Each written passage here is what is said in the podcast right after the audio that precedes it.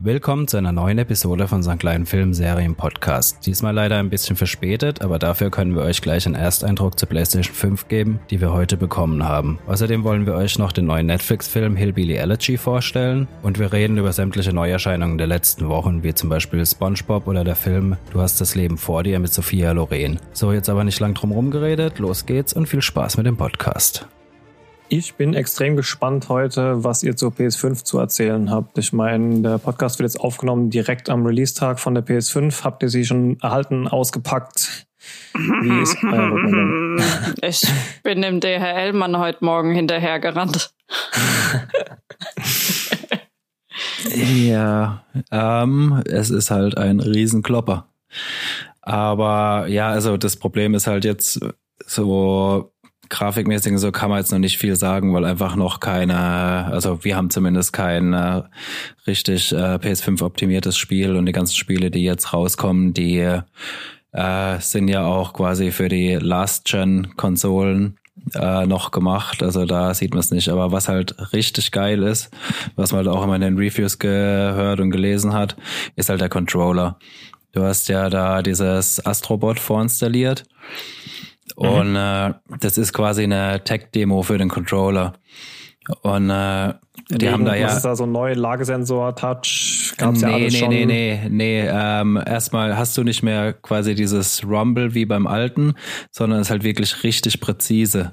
Also ein Beispiel bei dem Astrobot, da, ich weiß nicht, hast du das VR gespielt gehabt mal, das ja, Astrobot? Ja. ja. Da ist es ja auch so, dass du die Viecher immer einsammelst und die fliegen dann in den Controller. Und äh, wenn du dann quasi die Feature im Controller hast, also das gleich am Anfang von dem Ding, und du bewegst den Controller, merkst du richtig, wie die Viecher in deinem Controller rumfallen. Also okay. das ist wirklich extrem präzise. Du merkst auch, also du merkst auch richtig, auf was für einen Untergrund du gerade läufst, ob du gerade auf was Glatten läufst, ob du durchs Wasser läufst oder ob du gegen den Wind läufst. Mhm. Und äh, dann haben halt L2 und äh, R2 die Trigger hinten, die haben halt noch einen Gegenmotor drin. Also du hast dann äh, quasi bestes Beispiel da immer mit dem Bogenspannen, wenn du einen Bogen spannst, dann hast du halt wirklich einen Gegendruck, ähm, äh, wenn du halt deinen Bogen spannst. Oder, keine Ahnung, wenn du einen Shooter spielst, dann äh, hast du einfach so einen Klick und dann geht's durch. Also können die Entwickler dann quasi wie sie wollen, äh, anpassen. Also ähm, so eine ähm, Art wirklich haptischen Widerstand, den es zu überwinden gibt, um halt dann den Trigger auszulösen hinten. Genau, und der ist halt komplett variabel. Also mhm. hast dann halt je nach Aktion, wo du gerade machst, hast du dann halt einen anderen Widerstand. Das ist schon extrem geil. Also der ja, der Controller ist eigentlich so bis jetzt das Highlight. Also man muss sagen, wir haben die Konsole jetzt seit äh, fünf, sechs Stunden. Um, ähm, so viel kann man jetzt noch nicht sagen, aber der Controller ist auf jeden Fall bis jetzt mein Highlight. Äh, was ich Gab's vielleicht jetzt, noch. Ja, ja rede. Gab es jetzt zum Release noch gar nichts, ähm, was jetzt so PS5 äh, Highlight hätte zeigen können? Oder ich habe mich halt damit gar nicht auseinandergesetzt, weil ja, ich doch, so doch. wenig zockt, dass es sich für mich finanziell einfach nicht rentiert hätte. Ähm, oder war da nur nichts dabei, was euch jetzt gejuckt hat? Nee, wir haben jetzt einfach noch nichts geholt. Also was es gibt, ist äh, Spider-Man Miles äh, Morales mhm. ähm, oder Watchdog Legion ist, glaube ich, auch ganz gut. Ähm, Wobei die ja beide auch auf den alten Konsolen. Ja, aber die haben. Ups, Gott, ich schau gerade gegen mein Mikrofon. ja, es, es, gibt schon ein paar. Was die neuen halt haben, ähm, ist zum Beispiel Raytracing. Ähm, wobei ich das halt auch für überschätzt halt. Also du hast da quasi der Unterschied bei ähm, den PS4 oder Xbox Spielen ist es ja so, wenn du eine Spiegelung hast, ist es einfach quasi ein Bild in der Spiegelung. Mhm. Ähm, bei Miles Morales ist da das beste Beispiel. Du, wenn du ein Fenster guckst, siehst du irgendwie immer das Empire State Building oder so. Und äh, mit dem Raytracing hast du halt wirklich eine physikalische Berechnung von den Spiegelungen. Also du kannst danach zum Beispiel eine Spiegelung in der Spiegelung haben und äh, die Spiegelung geht halt nicht nur so weit, wie dein Blickfenster ist, weil es einfach ein Bild ist, sondern es spiegelt halt wirklich das, wo hinter dir ist. Also es sind halt so Feinheiten, die du dann hast. Also da gibt's schon optimierte, aber bis die äh, jetzt richtig PS5 optimierten Spiele rauskommen, das wird wahrscheinlich noch eine Weile dauern. Mhm.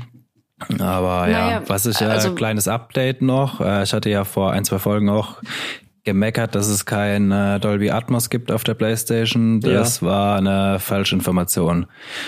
Ähm, du hast für, also halt nur für Filme, also wenn du eine 4K Blu-ray abspielst, da hast du Dolby Atmos. Äh, bei Spielen hat ja Sony ihre eigene Tempset 3D Engine da, wobei die, soweit ich weiß, noch nicht für äh, Heimkinos quasi optimiert ist, sondern nur für Kopfhörer momentan. Gut, dann ist es ja eh erstmal belanglos für die Dolby Atmos Anlage zu Hause, weil die das so oder so nicht abspielen könnte. Ja, du hast halt ein äh, normales ähm, Surround. Surround. Also ja. das funktioniert auch gut, so wie ich das bis jetzt sehen konnte. Mhm. Was auch noch irgendwie ein kleiner Wermutstropfen ist, ähm, du kannst mal wieder, wie bei der PS4 auch schon, kein Bluetooth-Headset anschließen. Also geht nur das Sony-eigene. Hab mich äh, noch gefreut gehabt und meine Sony WH1000 äh, anstöpseln wollen. Äh, dann kam wieder die Meldung, äh, die PlayStation unterstützt keine Bluetooth-Audio-Geräte. Das ist ein bisschen nicht blöd. Nicht für Sound oder auch nicht für zum Sprachchat? Ähm, äh, generell nicht. Also du also du, es gibt es gibt natürlich Möglichkeiten, also diese ganzen äh, Gaming Headsets, die du kaufen kannst, die haben ja dann noch mal so eine Funkstation dazwischen quasi. Mhm. Äh, Sony bietet ihr eigenes Headset an, das soll soweit, glaube ich, auch ganz gut sein, aber halt überall ausverkauft. Ähm, aber ja, muss mal gucken. Also ich habe jetzt vorhin, wie ich es bei der PS4 auch immer gemacht habe, einfach per Kabel am Controller ähm, mein Headset angeschlossen und das hat auch wunderbar funktioniert. Hast du ja, halt das halt nervige immer, Kabel. Ich hatte halt immer ein Headset, was dann quasi äh, einen Umschalter hat, das Bluetooth kann, aber halt auch einen Funkdongle dabei hatte und USB-Kabel oder Funkdongle kann es ja wiederum. Von ja, daher, das geht. Ähm, Habe ich mir immer damit ausgeholfen dann. Ja, da muss ich mir auch mal was besorgen, weil ja, ist schon nervig mit dem Kabel immer. Also bis jetzt ja. habe ich halt immer das Kabel am Controller dran. Gut, was sagt der andere Part von euch zu der PlayStation? Ich find's mega geil. Also, keine Ahnung, ähm, heute Morgen natürlich äh, aufgestanden, wo bleibt sie, wo bleibt sie, wo bleibt sie, wo ist mein DHL-Typ? Und dann das Gute ist ja, dass du mittlerweile leben wir ja im 21. Jahrhundert. Das heißt, du kannst die deine Paketdienstboten äh, tracken. Live. Ach, dieses noch vier Personen werden vorhin bedient bei Amazon. Ah, voll geil. Ja, ja, ja genau. das äh, DHL bietet es mittlerweile auch an und dann habe ich ja gesehen, ah, okay, der ist gerade in der Straße da vorne und ähm, äh, für mich ist es immer wichtig, stell dich immer gut mit deinen Lieferdienst-Typis. Und dementsprechend bin ich da heute Morgen dem halt hinterhergefahren, hab ihn so von der Straße so, äh, hast du was für mich? Und der so, ah, ja, ja, ja, ja, ja, ich habe sogar zwei Pakete für dich. Und dann, dann ging's los im Endeffekt. Also wir haben ja aufgrund von PlayStation Plus gibt's ja jetzt zum Release für die Fünfer diese PS Plus Collection. Da habe ich aber auch ein, da haben wir einen Beitrag auf unserer Seite, wo ganz genau steht, welche Spiele da dabei sind, welche für die PlayStation 5 äh, sind und welche jetzt auch für die 4 zum Beispiel spielbar, spielbar sind. Also PlayStation mhm. 5 wäre jetzt zum Beispiel äh, Bugsnacks ist kostenlos dabei. Ich glaube, noch irgendwas, was nur für die Fünfer ist. Aber natürlich kannst du auch schon gewisse Fünfer-Titel dir kaufen, ja. Also wir haben da, was Nico gesagt hat, Miles Morales kannst du dir kaufen. Du kannst dir Godfall schon kaufen, du kannst dir das Demon's Soul kaufen und was ich mir jetzt heute gegönnt habe, ist natürlich Valhalla. Assassin's Creed Valhalla, das habe ich jetzt angefangen. Äh, ja. Wofür jetzt tatsächlich auch noch ein paar Tage mehr sind, als es ursprünglich geplant war. Wir hatten, ich erinnere mich an die an das Gespräch, wie blöd können die sein, das rauszubringen, irgendwie in der gleichen Woche wie ähm, Cyberpunk. Mhm. Aber Cyberpunk wurde jetzt nochmal auf den 10. Dezember oder so verschoben. Cyber kommt, wahrscheinlich, kommt wahrscheinlich erst in zwei Jahren oder so. Also es gibt ja schon wieder Gerüchte, dass es nochmal verschoben wird. Also abwarten. Ja, so in der Art. Ja, ja, also keine Ahnung. Ich, ich habe mir vorhin dann auch gedacht, jo, You Only Live Once, ne? Das wäre jetzt halt der erste Assassin's Creed Teil bis auf Black Flag damals, den ich dann halt nett zocken würde. Und dann dachte ich mir, ey, jetzt hast du dir die PlayStation 5 gekauft, jetzt kannst du dir auch noch Assassin's Creed kaufen. Einfach nur, damit du halt bis Cyberpunk irgendwas hast, was jetzt schön zum Zocken ist und ja, also ich bin noch nicht weit. Ich habe jetzt ein paar Minuten gespielt bin, glaube ich, noch so in der ersten großen Levelphase drin. Es ist schön anzusehen. Es ist geiles Setting natürlich mit Wikingern und ja, ich bin gespannt. Also werde ich wahrscheinlich in den nächsten Wochen noch ein bisschen mehr dazu erzählen können. Aber so oder so, man muss halt schon sagen, es sieht wunderschön aus auf der PlayStation 5. Ja, was man halt sagen muss, ähm, was du deutlich merkst, ist die, sind die höheren FPS. Also ähm, ich habe vorhin auch eine Runde Call of Duty noch gezockt, also das äh, MW, Modern Warfare. Da merkt man zur PS4-Version beziehungsweise zur PS4 Pro-Version schon deutlich, dass du halt äh, deine stabilen 60 FPS hast. Das ist gerade bei so einem äh, kompetitiven Shooter sehr, sehr angenehm. Ja, glaube ich. Bei nativen 4K dann jetzt auch, ne? Oder? Ja, genau.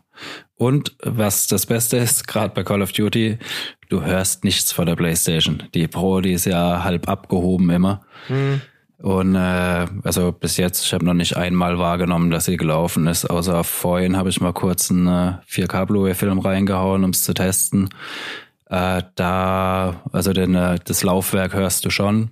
Das ist auch gar nicht so leise, aber so im normalen Spielbetrieb hörst du echt nichts nada von dem Ding. Ja, das stimmt. Das ist wirklich schön. Also absolut gar nichts. Das ist halt auch ein riesengroßer Vergleich jetzt zur PlayStation Pro, weil die war ja echt so ein, so ein Chat-Engine. Und jetzt ist es einfach es ist still und leise und du hörst nur das Spiel und das ist wunderbar. Naja, was halt noch ein kleiner Wermutstropfen ist, ähm, ist der Speicherplatz. Also früher oder später wird man nicht drum rumkommen, den Speicher zu erweitern. Also Du hast äh, jetzt nach dem Auspacken, ich habe vorhin extra nochmal geguckt, hast du 667,2 Gigabyte freien Speicher. Und äh, das ist halt nix, wenn du überlegst, dass allein äh, MW schon 230 Gigabyte braucht. Boah, okay. Ja, aber das ist ja auch sick, ne? Also Assassin's Creed jetzt ja, als Vergleich wird, hat 43. Äh, ja, aber das wird in Zukunft halt öfter kommen. Umso höher die Texturen, umso größer die Spiele. Also was das, was die Spiele so groß macht, äh, sind ja die äh, 4K-Texturen. Wobei Call of Duty, glaube ich, immer am obersten Rand des Speicherhungers war so. Aber ja, natürlich wird das, also ich würde mal sagen, regelmäßig werden, werden wir jetzt auf jeden Fall Spiele über 100 Gigabyte und so sehen. Da bist du halt auch schnell am Anschlag. Was dann halt gerade nervig ist, wenn du halt die digitale Version hast und jedes Mal, wenn du ein Spiel anfangen willst, wo du sagst, ich habe jetzt gestern runtergeworfen, willst drei Tage später doch wieder spielen, musst halt jedes Mal das Ganze wieder über die Leitung jagen. Ne? Und wir haben noch nicht überall deutschlandweit flächendeckend Gigabit-Netz. Ich kenne noch einige, die davon weit, weit entfernt sind. Ähm, und selbst wenn, machen ja auch die Server nicht unbedingt mit. Das Aber kann apropos, schon nervig werden. Ähm, dazu würde ich gerne noch was sagen. Also wir haben heute Morgen, als wir sie ausgepackt haben und uns gedacht haben, naja, okay, wir claimen jetzt erstmal ein paar Spiele aus dieser Plus Collection und laden uns das ein oder andere mal zum, zum Testen runter, haben wir schon gedacht, oh Gott, das muss jetzt erstmal installieren und alles. Also wir hatten jetzt ähm, heute installiert Bugsnacks, äh, Model Combat XL und Valhalla und es hat jeweils, ey, lass es maximal zehn Minuten sein, wo das runtergeladen hat und installiert. Also das, gut, das ist, ein Release Ich kann mir sehr gut vorstellen, dass die A die Server aufgestockt haben und B natürlich auch die PS5 jetzt wahrscheinlich auch erstmal die erste Zeit priorisiert wird aus dem PlayStation-Netzwerk raus, kann ich mir ja, das hat mich auch gewundert. Ich habe eigentlich gerade gedacht, weil Release Day ist, dass die Server irgendwie abkacken. Aber scheinbar ja, das haben sie ich nämlich auch. Das öfter mal so, ja. Naja, du weißt ja aber auch nicht, wie viele Leute jetzt wirklich heute die Fünfer gekriegt haben. Ne? Also es gab ja jetzt diese Woche auch schon wieder Meldungen, dass nicht alle Vorbesteller ähm, gleich am Release Day ihre PlayStation 5 bekommen, weil es Mediamarkt, Saturn etc. pp. nicht hinkriegen, wirklich alles sofort auszuliefern. Und ähm, da haben wir auch gedacht, dass wir erstmal nicht beliefert werden, weil wir, glaube ich, bis Dienstag hatten wir keine Versandbestätigung, aber dann kam sie doch noch nachts. Ja, ich habe noch länger gerechnet, dass wir nicht beliefert werden, weil mir irgendjemand nicht gesagt hat, dass wir eine Bestätigungs- oder eine Versand-E-Mail gekriegt haben. Ja, ja lass mir den Spaß die Leute heute auch wieder vor F5-Spam saßen und dann teilweise mit, so wie ihr damals, mit 100 Versuchen quasi dann irgendwann mal eine Bestätigung hatten, dann war die Bestätigung fünf Minuten später wieder verschwunden und so. Und die, die es jetzt haben, haben wohl ungefähr den 15. Dezember genannt bekommen bei Amazon. Also es scheint jetzt ja, wieder ein bisschen zu dauern. Ja, wobei man auch nicht vergessen darf, dass für Black Friday ist auch wieder ein Kontingent ja, da. Ja, natürlich, natürlich.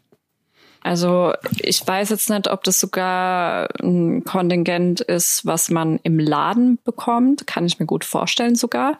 Ich bin mir aber nicht sicher. Aber es wird auf jeden also Fall zu Black Friday wieder welche geben. Soweit ich das gehört habe, soll es erstmal gar keine im Laden geben, sondern nur online. Das wäre halt auch einfach ein, ein, ganz ehrlich Marketing und und und äh, Geldmacherei und so hin und äh, hin oder her, aber bei der aktuellen Situation, wo jeder sagt Social Distancing oder sonst irgendwas, dann ein Produkt in den Laden zu bringen, wo, wo sich Leute wortwörtlich schon schlagen würden wahrscheinlich, ähm, fände ich eine extrem kritische Angelegenheit. Ja, ich denke, dass es vielleicht auch noch mit reinspielen würde, dass man halt sagt, ey, wir können so ein Ding jetzt gerade nicht in den Laden stellen. Ich meine, das ist sogar offiziell, hatten wir es im letzten Podcast davon, ich habe auf jeden Fall was drüber gelesen, ich weiß nicht, ob ich es erwähnt hatte. Ich kriege den Echt? Artikel nicht mehr ganz zusammen, aber irgendwas wurde sogar gepostet, dass von offizieller Stelle genau deswegen erstmal nicht in den Laden kommen sollte, genau aus diesem Grund, weil die Leute sonst eskalieren und bestimmt nicht auf, auf Abstand achten würden. Naja, abwarten. Also ich bin auf jeden Fall, ich freue mich jedes Jahr nach Black Friday wieder auf die ganzen komischen Videos aus den USA, wie sie sich die Köpfe einschlagen. Ich bin gespannt, wie es dieses Jahr abläuft. Ne? Mhm. Ähm, es wird auch jedes Jahr früher. Also ich meine, Samsung hat es, glaube ich, gestern mit seinem Black November angefangen oder sonst irgendwas. Ich meine, das ist jetzt jetzt oder gestern zur Zeitung des Podcasts war es dann neun Tage hin bis zum Black Friday. Also äh, ja, es fängt irgendwie auch ja, Irgendwann haben wir dann einen Black Friday Monat oder so. Ja, ja, haben wir ja. Wie gesagt, Black November ist jetzt, ja. jetzt irgendwann ist es dann halt Black 2021 oder keine Ahnung. Genau, ja. und nächste Woche ist ja auch Cyber Week, also mhm. Cyber Deals und das, also da machen ja ganz viele mit. Also äh, wenn wir da noch erwähnen könnten, ist zum Beispiel Sky, sogar Sky hat nächste Woche Cyber Deals Woche, wo man dann verschiedene Angebote nochmal kriegt und äh, klar, ich meine, Mittlerweile ist es halt hierzulande auch angekommen mit dem Black Friday. Mhm. Und das Beste ist halt, wenn du das nicht nur an einem Tag hast, sondern natürlich dementsprechend kleine ganze Woche, wo die Leute einkaufen, wie blöd. Ja, klar. Sag mal, das lässt sich auch das ein oder andere Schnäpschen auf jeden Fall schießen. Ähm, man muss halt einfach nur darauf achten und ein bisschen vergleichen. Also zum Beispiel Samsung hatte ich gesehen, hatte gestern ein Angebot, wo dann das S20 Note oder so drin war. Klar hat es 200 Euro mehr gekostet als jetzt normalerweise halt für Ideal, äh, Idealo oder so am günstigsten äh, gekostet hätte. Aber du hast halt einen 50 Zoll ähm, Crystal UHD Fernseher geschenkt bekommen dazu, der halt normalerweise 480 Euro kostet oder so. Also da, ja. sag ich mal, ah. wenn du gerade ein großes Handy und genau den oder genau irgendeinen Fernseher suchst und es dir nicht so wichtig aufs Modell ankommt, dann ist es kein schlechter Deal wahrscheinlich. Apropos geschenkt bekommen, hier nochmal danke an Sven, der mich darauf aufmerksam gemacht hat, also der Berg. Ähm, äh, bei äh, also YouTube Premium hat gerade eine Aktion, dass du, wenn du YouTube Premium Abonnent bist, was ich äh, zum Glück in diesem Fall bin, äh, bekommst du eine Chromecast Ultra, einen Stadia Controller und einen Monat Stadia Pro umsonst gerade. Das müsste nächste Woche auch noch ankommen. Also bin ich mal gespannt. Also da kriegt man noch mal ja quasi komplettes Stadia Equipment mit einem Monat Pro äh, geschenkt gerade falls jemand da draußen noch YouTube Premium hat, äh, googelt's einfach mal.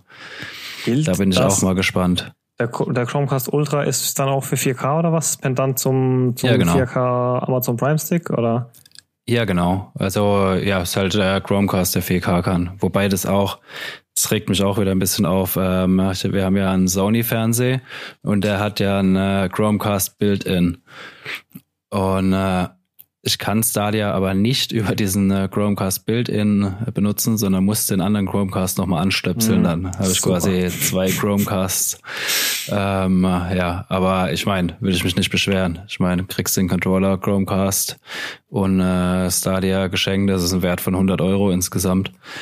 Äh, da bin ich auch mal gespannt. Also ich hatte es auch schon länger mal im Auge, einfach zum Testen, weil es mich interessiert, wie das funktioniert äh, mit der Latenz dann. Und äh, wie es im Endeffekt aussieht. Also da bin ich auch mal echt gespannt. Werde ich im nächsten Podcast dann wahrscheinlich ein bisschen was erzählen können. Da wir auch gerade bei dem Thema Technik sind, das haben wir ganz vergessen. Wir haben momentan ein nettes neues Gadget im Haushalt, was ich benutze, und zwar die neuen Galaxy Buds Live. Also das sind diese Buds halt, also diese Kopfhörer-Buds von Samsung. Und zwar gibt's ja jetzt diese neuen, diese Galaxy Buds Live. Die habe ich jetzt seit ein, zwei Wochen ungefähr. Die sind ja mal nice. Also ich habe ja, ich habe vorher noch nie Buds ausprobiert gehabt und habe mir gedacht, oh, bei meinen kleinen Ohren hm, wird nicht so ganz funktionieren. Aber ja, wunderbar. Also sowas Tolles, das ist wirklich die Zukunft. Funktioniert super.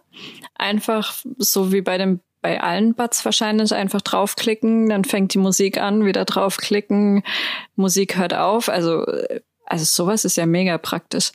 Hätte ich das mal früher gewusst, dass es sowas gibt. Erst seit ein paar Jahren. Ja, ja, ich bin ja aber ich bin gerade am gucken, hm? weil ich auch neue suche. Vielleicht teste ich dann auch mal durch. Halt das Problem, Buds kannst du halt nie im Laden mal Probe hören oder so, weil die können sich halt 100 Leute in die Ohren stecken. Ja, ich ähm, bin von den Buds halt wieder weg. Also ich habe mir auch mal Buds geholt gehabt und bin wieder weg. Ich habe mir die, also die WH, Sony WH 1000, die Over-Ear geholt.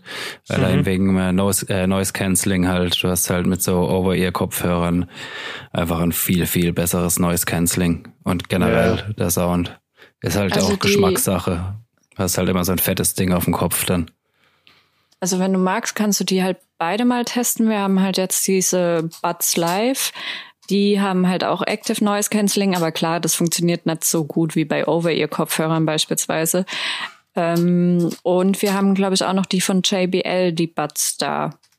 Also sie sind schon sehr unterschiedlich, weil diese Samsung Buds funktionieren noch mal ganz anders. Ja, ich hatte ein paar Sennheiser mir anschauen wollen, also die kosten halt irgendwie 270 Euro oder so. Die True Wireless. Ja, ja, Momentum True Wireless Bluetooth 2 oder irgend sowas. Das soll ein geilsten Kopfhörer überhaupt sein, aber kein, also kein Sound rechtfertigt für mich 300 Euro, außer schnell im Studio irgendwelche produzieren. Ja, die, so. also die Sennheiser haben halt einen richtig geilen Sound. Ähm, mhm. die, bei dem ist halt das Noise Cancelling auch nicht das Beste, aber es ist auch gut. Brauche ich eigentlich auch gar nicht, darum geht's mir gar nicht. Äh, nee, also vom Sound her ist man bei Sennheiser immer ziemlich am besten bedient. Also bei mir war zum Beispiel ein Grund, warum ich unbedingt Buds wollte. Ich habe jetzt auch ewig lange, also diese In-Ear-Kopfhörer hatte ich schon seit Jahren immer. Ich hatte immer Over-Ears oder On-Ears, je nachdem. Ähm, und ein Grund, warum ich unbedingt diese Buds wollte oder auch testen wollte, war eben, dass es halt auf Arbeit relativ schwierig ist, immer Over-Ears zu tragen. Also ich brauche das eigentlich schon, dass ich in der Lage bin, mal ein Ohr für meine Umgebung zu haben. Und bei diesen Buds ist es halt praktisch. Du kannst, entweder steckst du dir halt beide Buds rein oder du steckst dir halt nur ein Bud rein. Und das ist halt. Es gibt ja auch, ich, ich weiß nicht, ob es nur die Sennheiser haben, aber viele andere haben diesen, das Gegenteil von Active Noise Cancelling, dieses ja, das haben alle. Das, ne, das dass du halt quasi aktivieren kannst, dass du außen Mikros hast, die dann durchschleifen, dass du dann durchhörst, das hättest du keine Ahnung. Das ist halt ziemlich hilfreich, finde ich. Ja, das, also das haben die Buds auch, die äh, Sony, wo ich habe, haben das auch. Also das ist, glaube mhm. ich, mittlerweile Standard. Das ist manchmal echt ganz praktisch. Also ja, Gut. wenn das nächste Mal da ist, probierst halt beides mal aus. Ja, gerne. Okay. Uh, okay, weg von der Technik. Wir müssen heute zack, zack machen. Ich muss Valhalla weiter zocken. ähm, nee, wir müssen nicht zack, zack machen. Jo, wir haben die letzten zwei Wochen beziehungsweise äh, aufgrund von kurzer Seucheritis, keine Angst, wir sind alle Corona-negativ, äh, haben wir jetzt sogar eine Distanz von zweieinhalb Wochen bis zum letzten Podcast gehabt, oder? Ja. Äh, ja. Und ja, da ist viel passiert, da ist vor allem viel auf Netflix passiert. Ich finde auch, also ich schaue ja auch immer, was läuft nächsten Monat, was sind die Highlights und ich finde, dass jetzt, wo es in Richtung November, Dezember geht, finde ich, dass es schon wieder angezogen hat, was neue Releases angeht und Originals angeht. Und auch bei Netflix war jetzt die letzten zweieinhalb Wochen wirklich qualitativ sehr hochwertiges Zeug dabei. Und ja, man merkt halt, dass langsam die Netflix-Oscar-Kandidaten immer mehr kommen. Ja, womit wollen wir denn anfangen? Wollen wir mit, äh, was lief schon vor zwei Wochen oder was läuft in zwei Tagen? Ja, lass aufheben, was in zwei Tagen läuft. Okay. Dann war wohl, ich glaube, am, als wir du den letzten viel, Podcast. Viel, viel, viel geschwärmt von dieser ägyptischen Serie, die kommt. Uh, ja, stimmt. Die kam ähm, ähm, Anfang November kam die raus. Ich glaube, die kam einen Tag nach dem letzten Podcast raus und zwar Paranormal.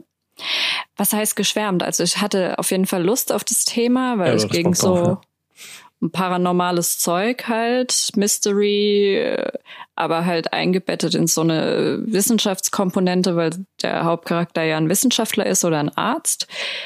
Aber ich habe mich vor allem drauf gefreut, weil ich mir dachte, uh, krass, die erste ägyptische Serie, die ich mir anschaue.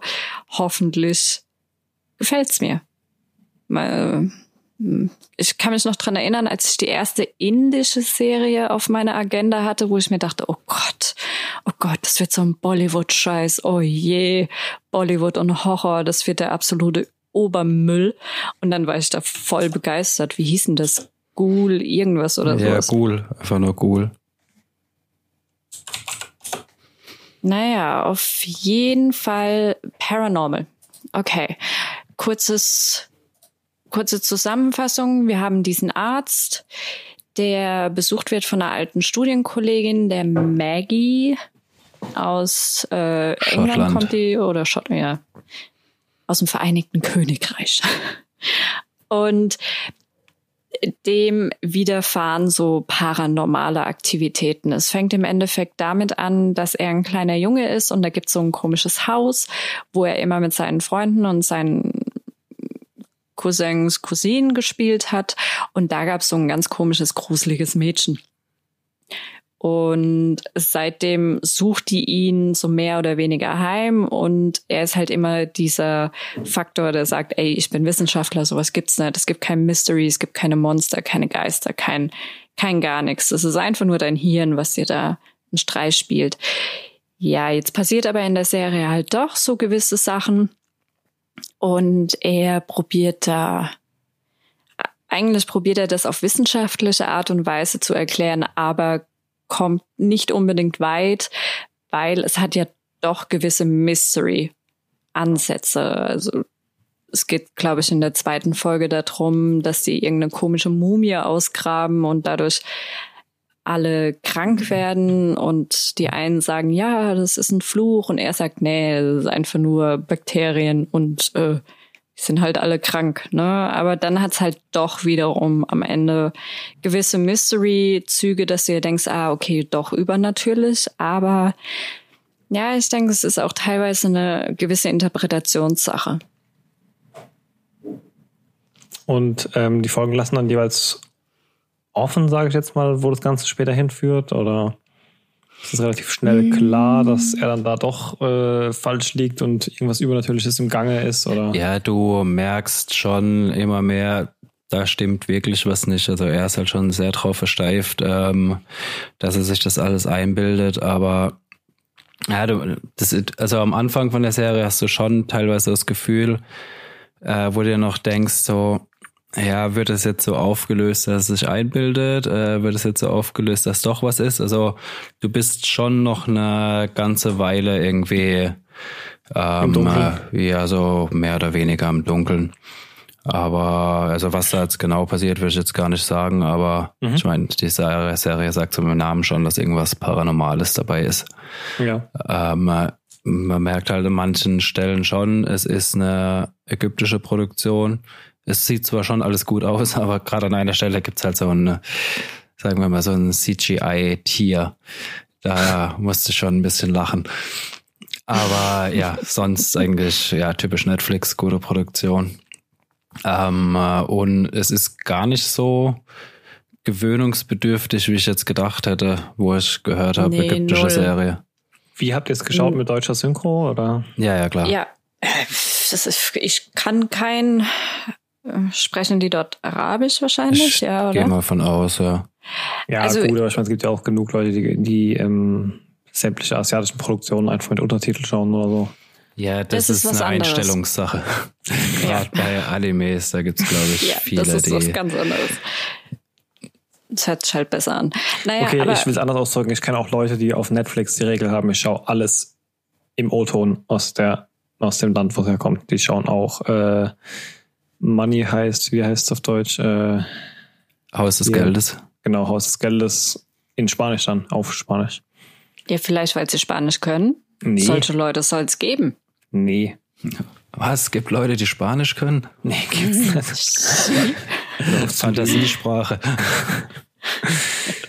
äh, naja, aber es stimmt schon. Darauf muss man vielleicht noch mal kurz eingehen, was Nico gesagt hat. Ich hatte am Anfang natürlich auch ein bisschen Bedenken, haben mir gedacht, oh, eine ägyptische Serie, das ist doch also äh, da ist wahrscheinlich der indische Kultur- oder Entertainment-Kreis vielleicht doch noch näher an unserem als zum Beispiel der ägyptische. Aber ich finde, dadurch, dass die Serie spielt jetzt nicht im 21. Jahrhundert, sondern in den 70ern, 60er, 60er, 70er Jahre, dadurch ist es doch, dadurch, dass sie es eh in die Vergangenheit gepackt haben. Und dadurch, dass Ägypten jetzt zum Beispiel in der Zeit der 60er, 70er Jahre hast du ja kaum jemanden gesehen, beispielsweise, der voll verschleiert rumläuft, sondern es war, sieht alles noch sehr westlich aus.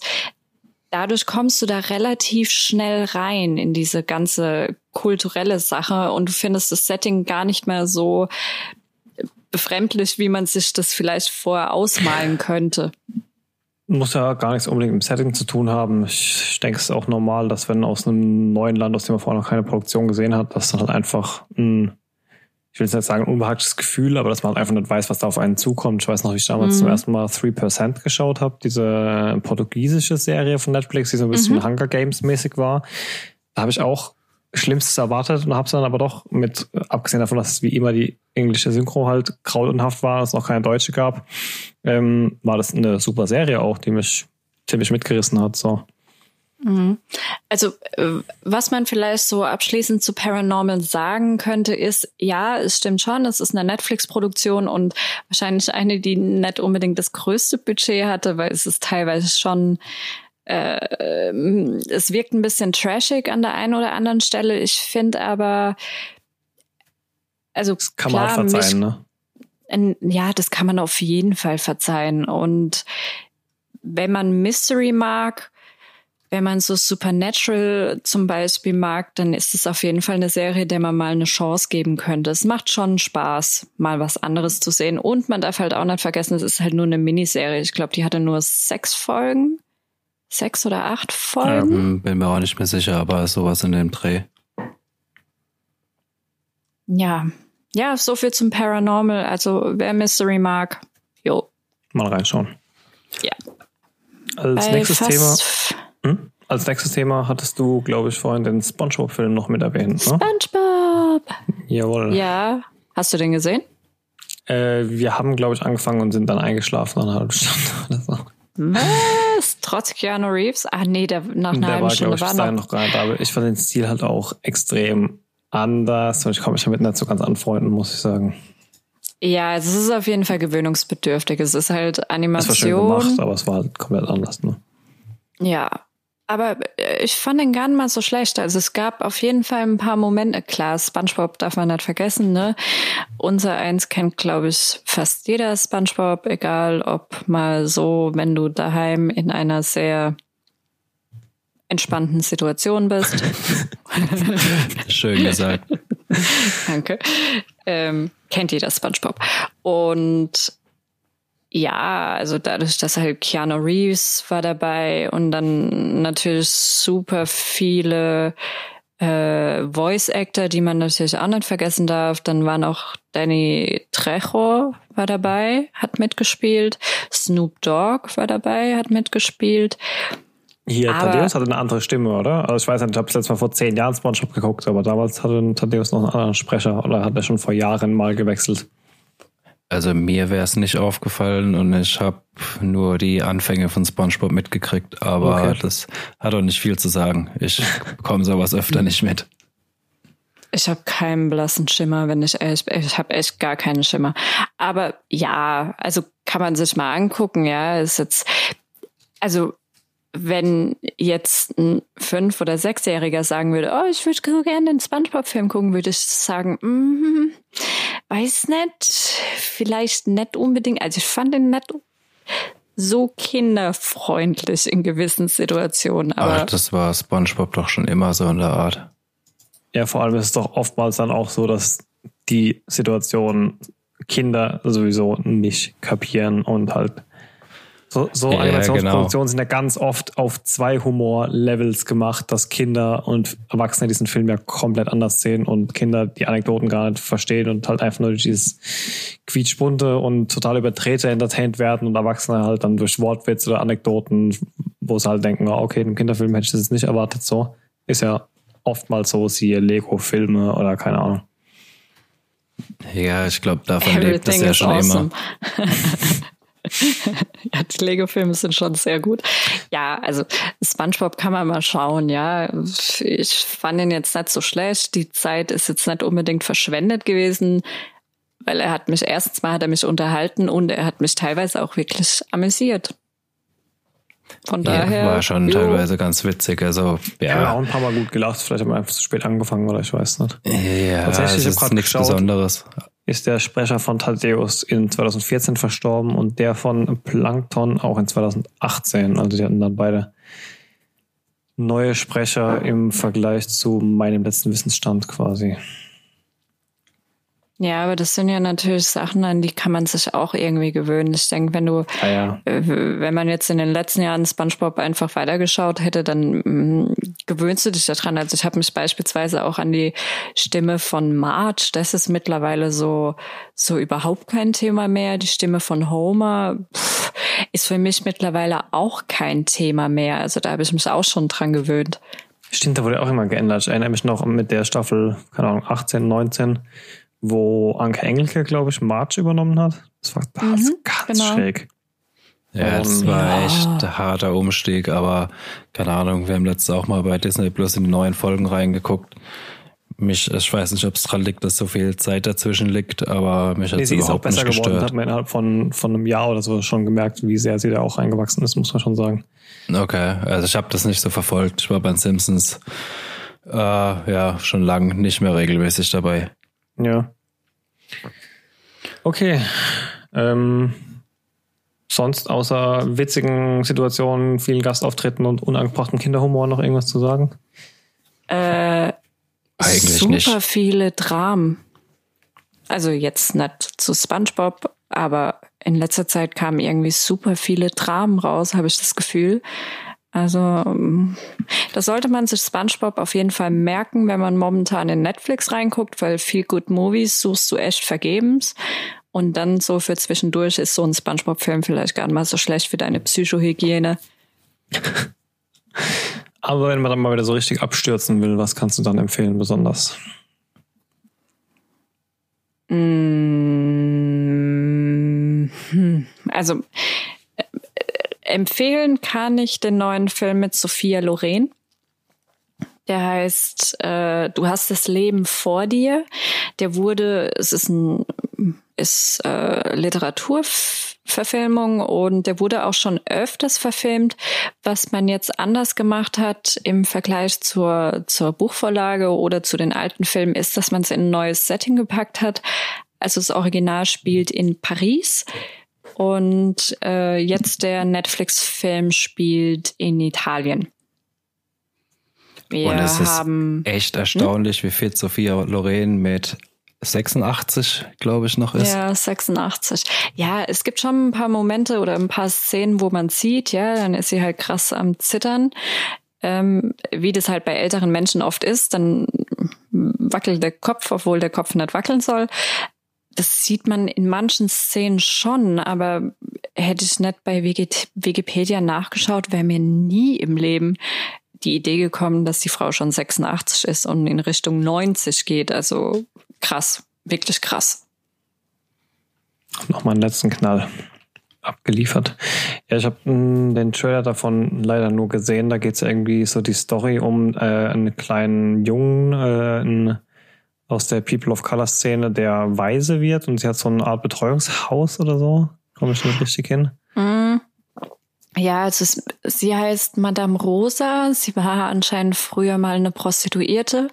Und als das natürlich irgendwann auch nicht mehr so ging, hat sie angefangen, sich immer um die Kinder der anderen Prostituierten zu kümmern.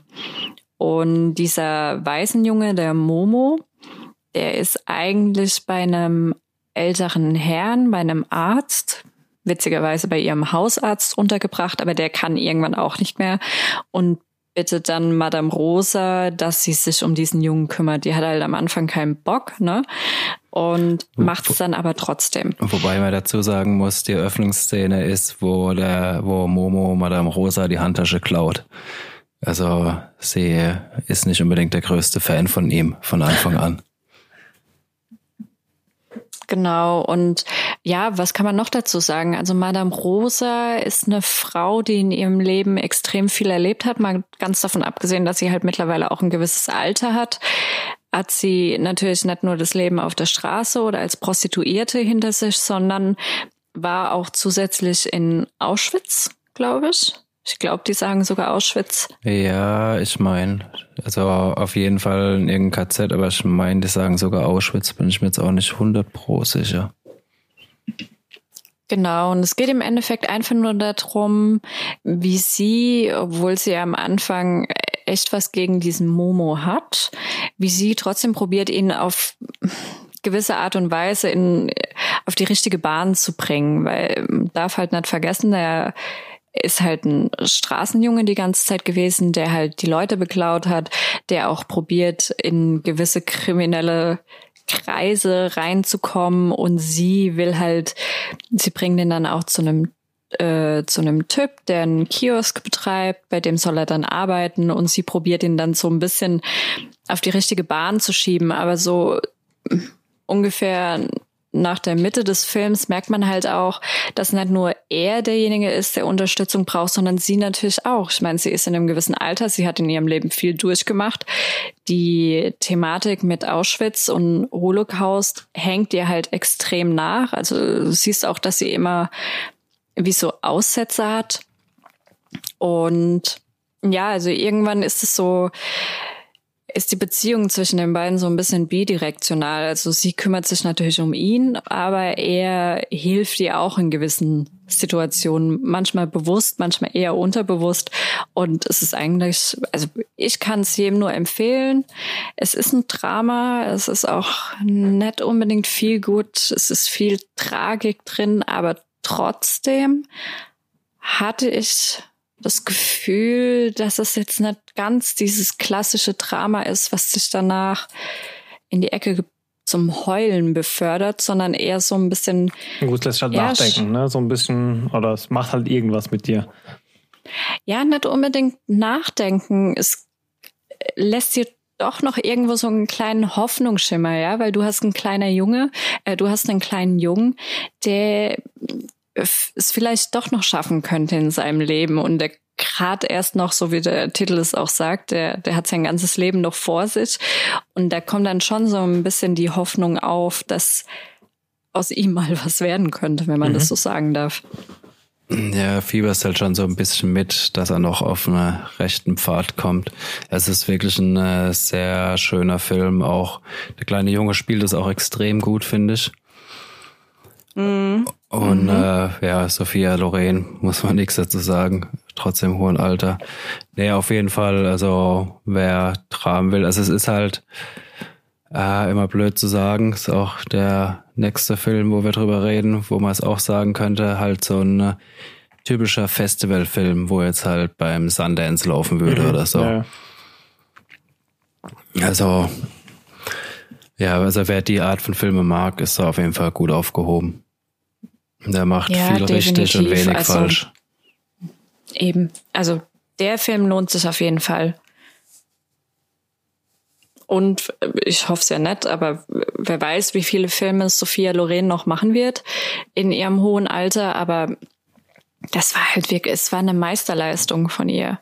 Das, du hast das Gefühl, dass, obwohl sie diese Rolle spielt, ja, und die Rolle oder der Charakter wahrscheinlich mit ihr selbst so überhaupt nichts gemeinsam hat, ist es so, es, es kommt alles so natürlich rüber, so, so echt. Und auch bei dem kleinen Jungen, das äh, war wirklich beeindruckend.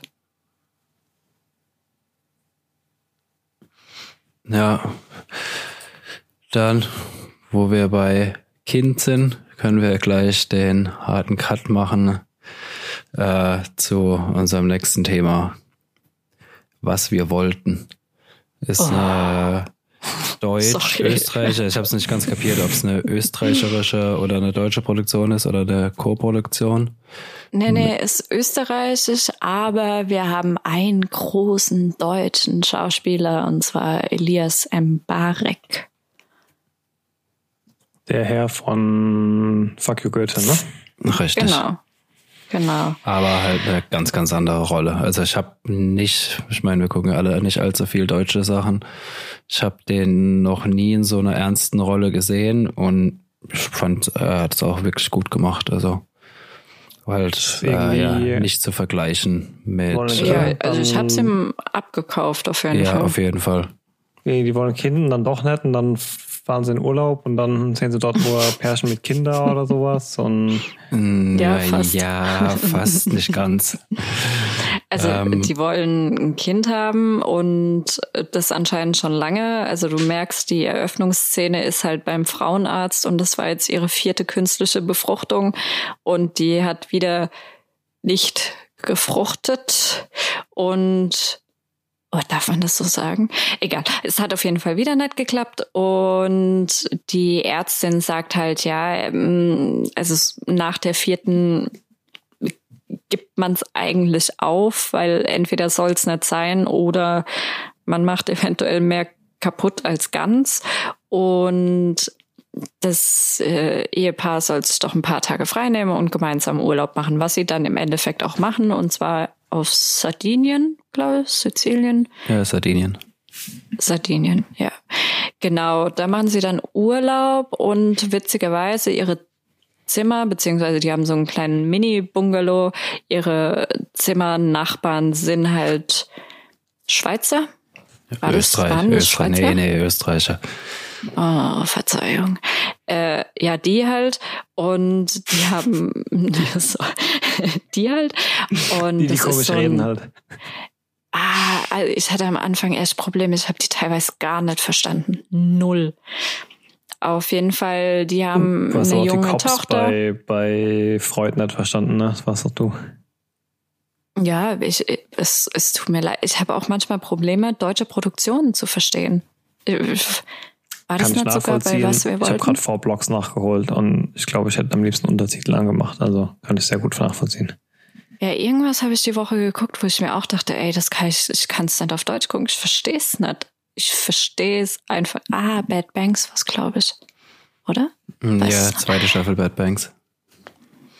Ja, auf jeden Fall denen ihre Zimmernachbarn, die aus Österreich, haben zwei Kinder, ein Teenagerjunge, der ziemlich emo-depri ist und eine jüngere Tochter, so acht, neun ungefähr, die ja so outgoing und geht zu jedem hin und ziemlich extrovertiert. Und ja, das ist so ein bisschen die Konfrontationstherapie für die beiden, die sich ja auch weiterhin eigentlich ein Kind wünschen, aber sie sagt halt ganz klipp und klar, ich will auf gar keinen Fall adoptieren und viel Alternativen bleiben dann natürlich nicht. Und dann also nimmt so ein bisschen. Ja, es geht halt quasi um den Konflikt zwischen den beiden, ähm, beziehungsweise um dieses ja, mehr, oder mehr oder weniger nicht ausgesprochene Problem, wo da zwischen denen steht. Und dann werden sie halt noch konfrontiert mit der auf den ersten Schein glücklichen Familie mit zwei Kindern. Ähm, Es ist ja schon ein sehr bedrückender Film und äh, ja, wie ich vorhin auch schon gesagt habe, so diese Art Festivalfilm, also hast halt lange stehende Bilder, ähm, äh, sehr stille Kameraeinstellungen und so weiter. Also ja, nichts für einen beflügelten Samstagabend. Nee, also man, man nee. muss die Art von Film mögen. Also er ist halt auch im Erzähltempo nicht sonderlich schnell. Du hast halt, wie gesagt, diese lang stehenden Bilder immer. Und, äh, und es ja, passiert halt, halt auch nichts. Genau, und halt durchgehend einfach so ein, ja, unterschwellig bedrückendes Gefühl, würde ich mal mhm. sagen. Okay. Also war jetzt nicht mein Alltime favorite film das muss ich schon dazu sagen. Ja, mich hat auch einfach dieses Thema nicht interessiert von absoluter Ehekrise, die irgendwie unterschwellig brodelt, aber keiner will es aussprechen, weil dann könnte man dem anderen ja irgendwie einen Vorwurf machen aus Versehen oder vielleicht dann doch bewusst. Aber was ich recht gut fand, ist die Thematik, dass ein Ehepaar oder hier vielleicht sogar im Fokus die Frau nicht in der Lage ist, schwanger zu werden, ist halt schon ein sehr, sehr heikles Thema, was nur selten wirklich angesprochen wird, egal ob das jetzt bei Film oder Serie ist. Und die Versuchshäufigkeit ist ja tatsächlich auch nicht so unrealistisch. Ich glaube, ähm, also ich hatte den Fall im privaten Umfeld auch äh, familiär, und tatsächlich liegt die Chance bei künstlicher Befruchtung, obwohl man da fast fünfstellige Eurobeträge los ist bei jedem Versuch, glaube ich, bei 20 Prozent, 25 Prozent. Also das ist gar nicht so krass. Gar nicht, was kaum einer weiß, mir war das davor auch nicht bewusst, aber das sind schon krasse Zahlen, muss man sich mal überlegen. Also ja, eben, das ist es ja gerade. Allein, allein die Tatsache, dass es wahrscheinlich ein alltägliches Thema ist, ja, für viele Paare, nicht nur hier jetzt, sondern wahrscheinlich auf der ganzen Welt ist es ein Thema, was fast alltäglich ist. Aber natürlich wird es halt in der Unterhaltungsbranche nicht unbedingt dargestellt. Deswegen ja hast du halt oft das Gefühl, ah ja, das ist nur ganz, ganz selten passiert sowas mal, dass äh, ein Kinderwunsch nicht erfüllt wird. Und wenn man nur lang genug dran glaubt und weiter probiert, dann, dann klappt es schon irgendwie. Aber ich denke halt, dass dadurch, dass halt die Öffentlichkeit nicht auf dieses Thema gedrängt wird, dass halt viele denken, das ist kein Alltagsproblem. Aber das macht der Film relativ gut. Er zeigt halt, dieses Thema gibt's in, unsere, in unserer Welt. Es ist jetzt auch nichts Schlimmes, es ist nichts Tolles, es ist ja, also der Film geht ja komplett urteilsfrei damit um, ob das jetzt gut ist für das Paar oder ob es schlecht ist für das Paar oder. Es ist halt, wie es ist. Es ist, wie es ist, genau. Und so wird es im Endeffekt auch in diesem Film thematisiert. Und da hast du dann halt diesen Kontrast zu dieser Familie, die natürlich in gewissen Momenten denkst du dir dann als Paar, was keine Kinder kriegt, so, ah, das hätte ich auch so gern, ja, eine kleine Tochter oder ein, äh, ein Teenagerjunge, mit dem du dich über Musik unterhältst. Aber dann gibt's natürlich auch wieder Situationen, wo du denkst, ah, vielleicht doch nicht, ja, vielleicht bin ich ja, kann ich mich ja ganz glücklich schätzen, eben keine Kinder zu haben. Aber man beleuchtet halt beide Seiten. Und ich finde, es ist ganz wichtig bei so einem Thema, dass man da halt eben urteilsfrei drangeht und nicht sagt, ey, du bist als Frau nichts wert, weil du keine Kinder zeugen kannst mhm. oder äh, das kann ja auch nicht nur bist, Frau liegen, ne? Also. Eben, Typ, du bist als Mann oder als Ehemann hast du versagt, weil du deine Frau nicht schwanger kriegst, ja, oder weil du nicht dazu in der Lage bist, da jetzt eine Familie entstehen zu lassen. Und das macht halt der Film richtig gut. Okay. Wenn man aber aus dieser ganzen äh, Trauerthematik wieder raus möchte, dann gibt es auch noch ein oder zwei andere Sachen zu lachen. Wie ich, wie du mir im Vorfeld verraten hast, gab es einen Film, der dich gerade die letzte Woche jetzt besonders, ähm, ja, besonders nicht belustigt hat, aber den du besonders gut fandest, der ein Highlight die letzten Wochen waren. Ähm, Hillbilly Elegy oder wie spricht man das aus? Ähm, Hillbilly Elegy ist ein autobiografisches Buch von J.D. Vance. Äh, ich glaube aus den letzten Jahren, keine Ahnung, müsste ich lügen, wenn ich jetzt raus sagen würde, wann das rauskam. Auf jeden Fall ist es ein autobiografisches Buch. Menschenskinder. Ich habe nur Valhalla im Kopf. Auf jeden Fall. Bald.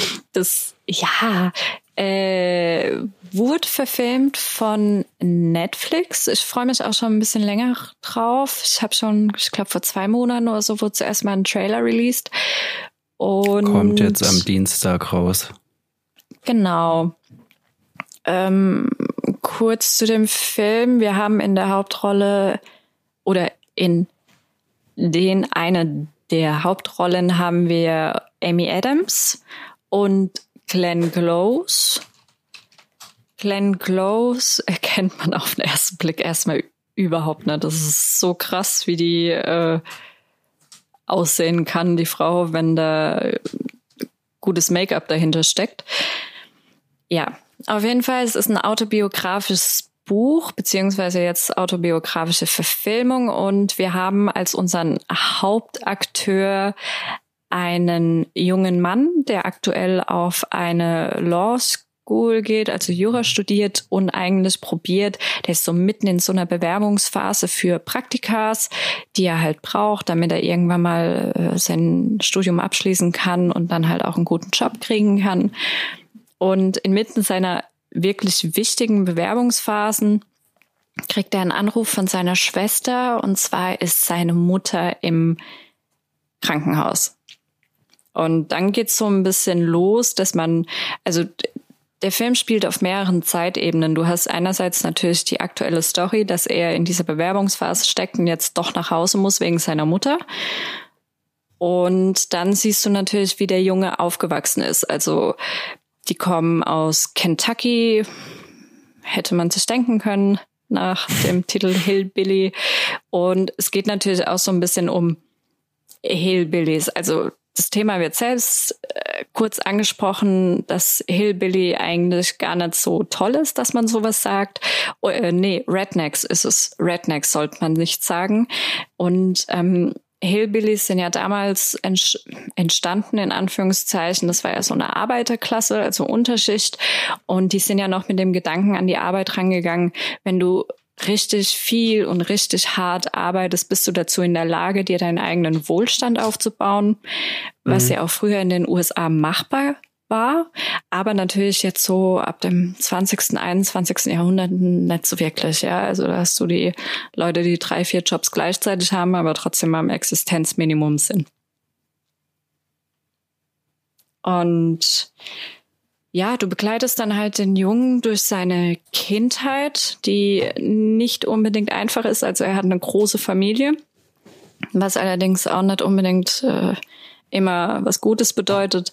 Er hat eine Mutter, die, ja, könnte man äh, aus unserer Perspektive so als Assi Mutter bezeichnen, die halt teilweise drogenabhängig ist, einen Kerl nach dem anderen nach Hause bringt. Und er hat halt noch eine Oma, die ähm,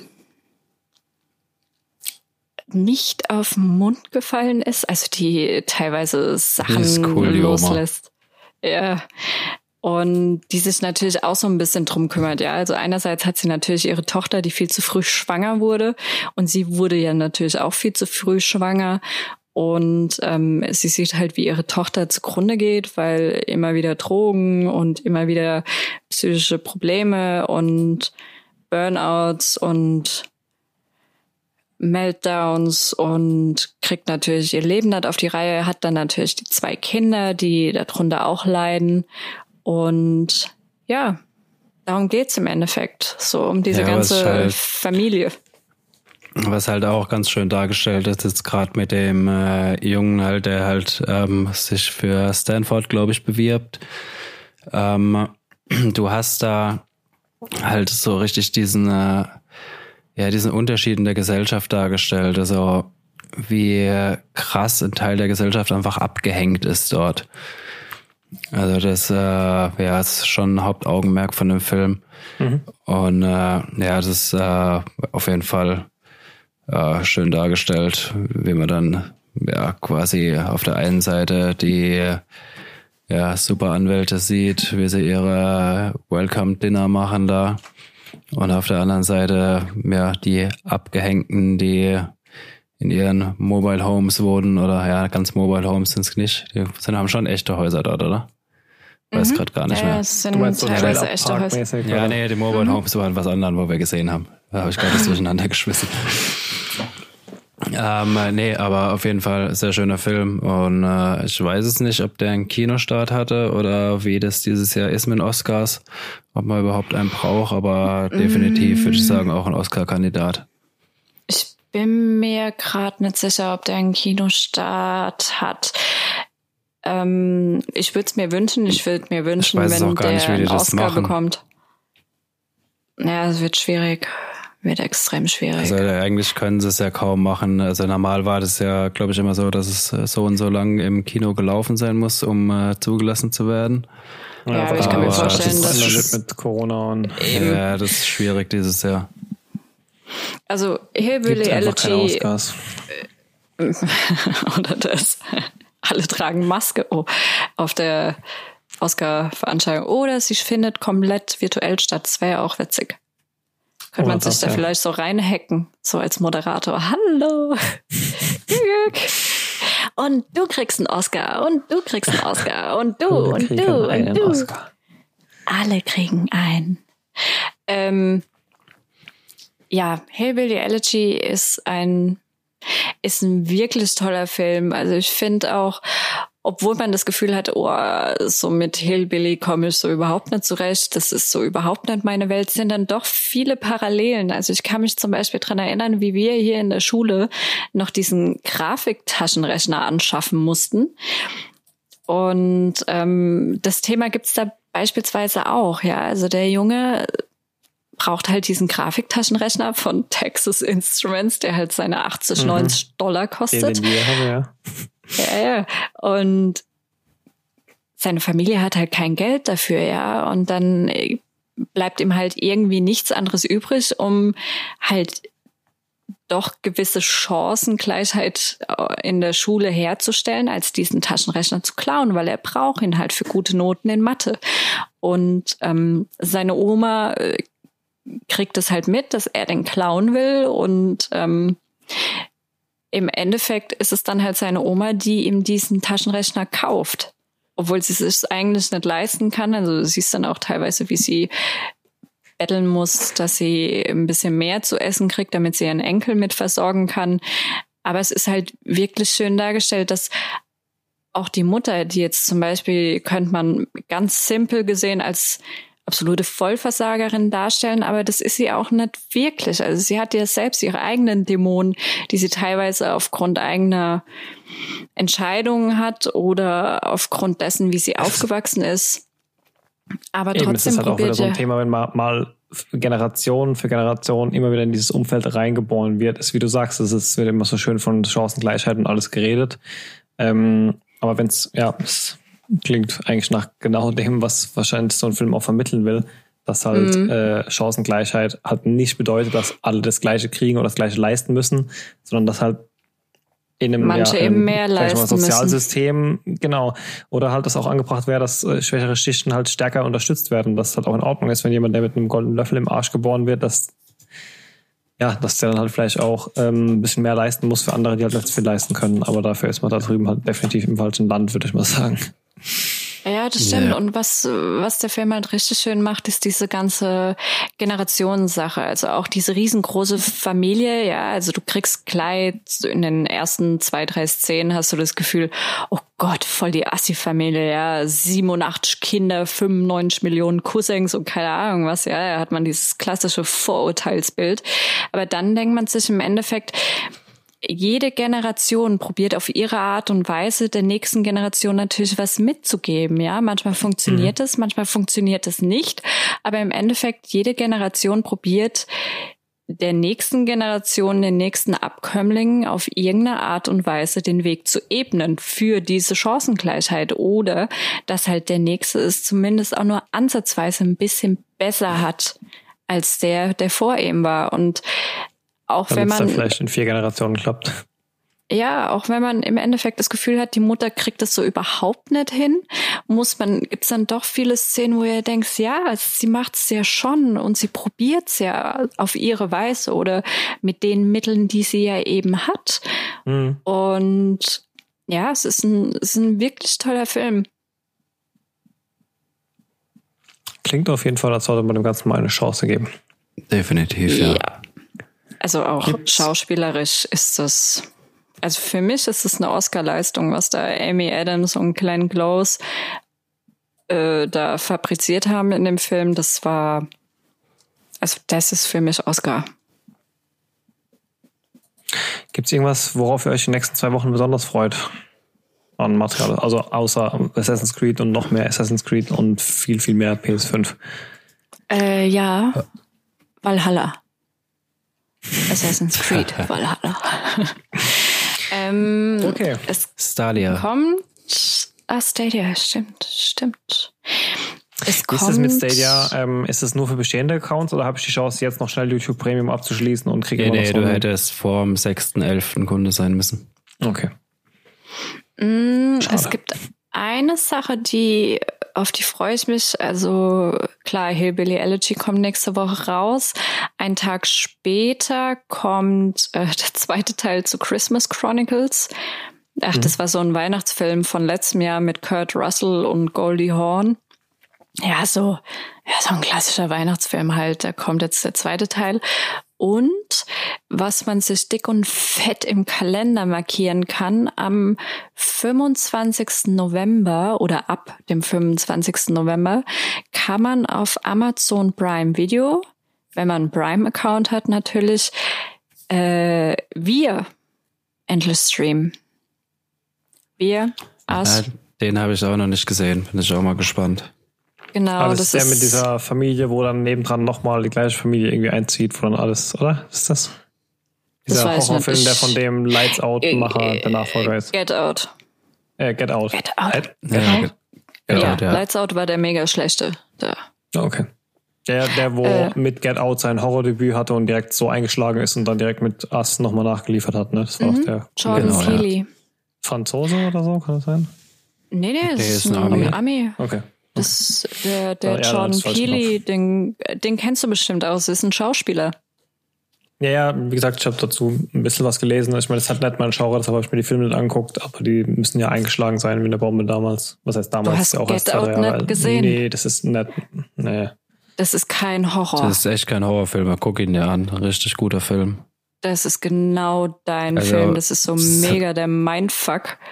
Das ist genau deins. Also wie gesagt, es wird alles als Horror-Psychothriller äh, betitelt, was der raushaut, aber es ist echt kein Horror. Okay. Es ist ja. so Mindfuck-Psychothriller. Das ist super guter Film.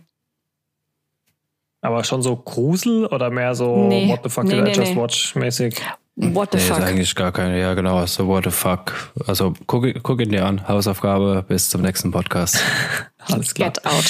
Dann haben wir also alle genug zu tun für die nächsten zwei Wochen. Null Horror. Ja, definitiv.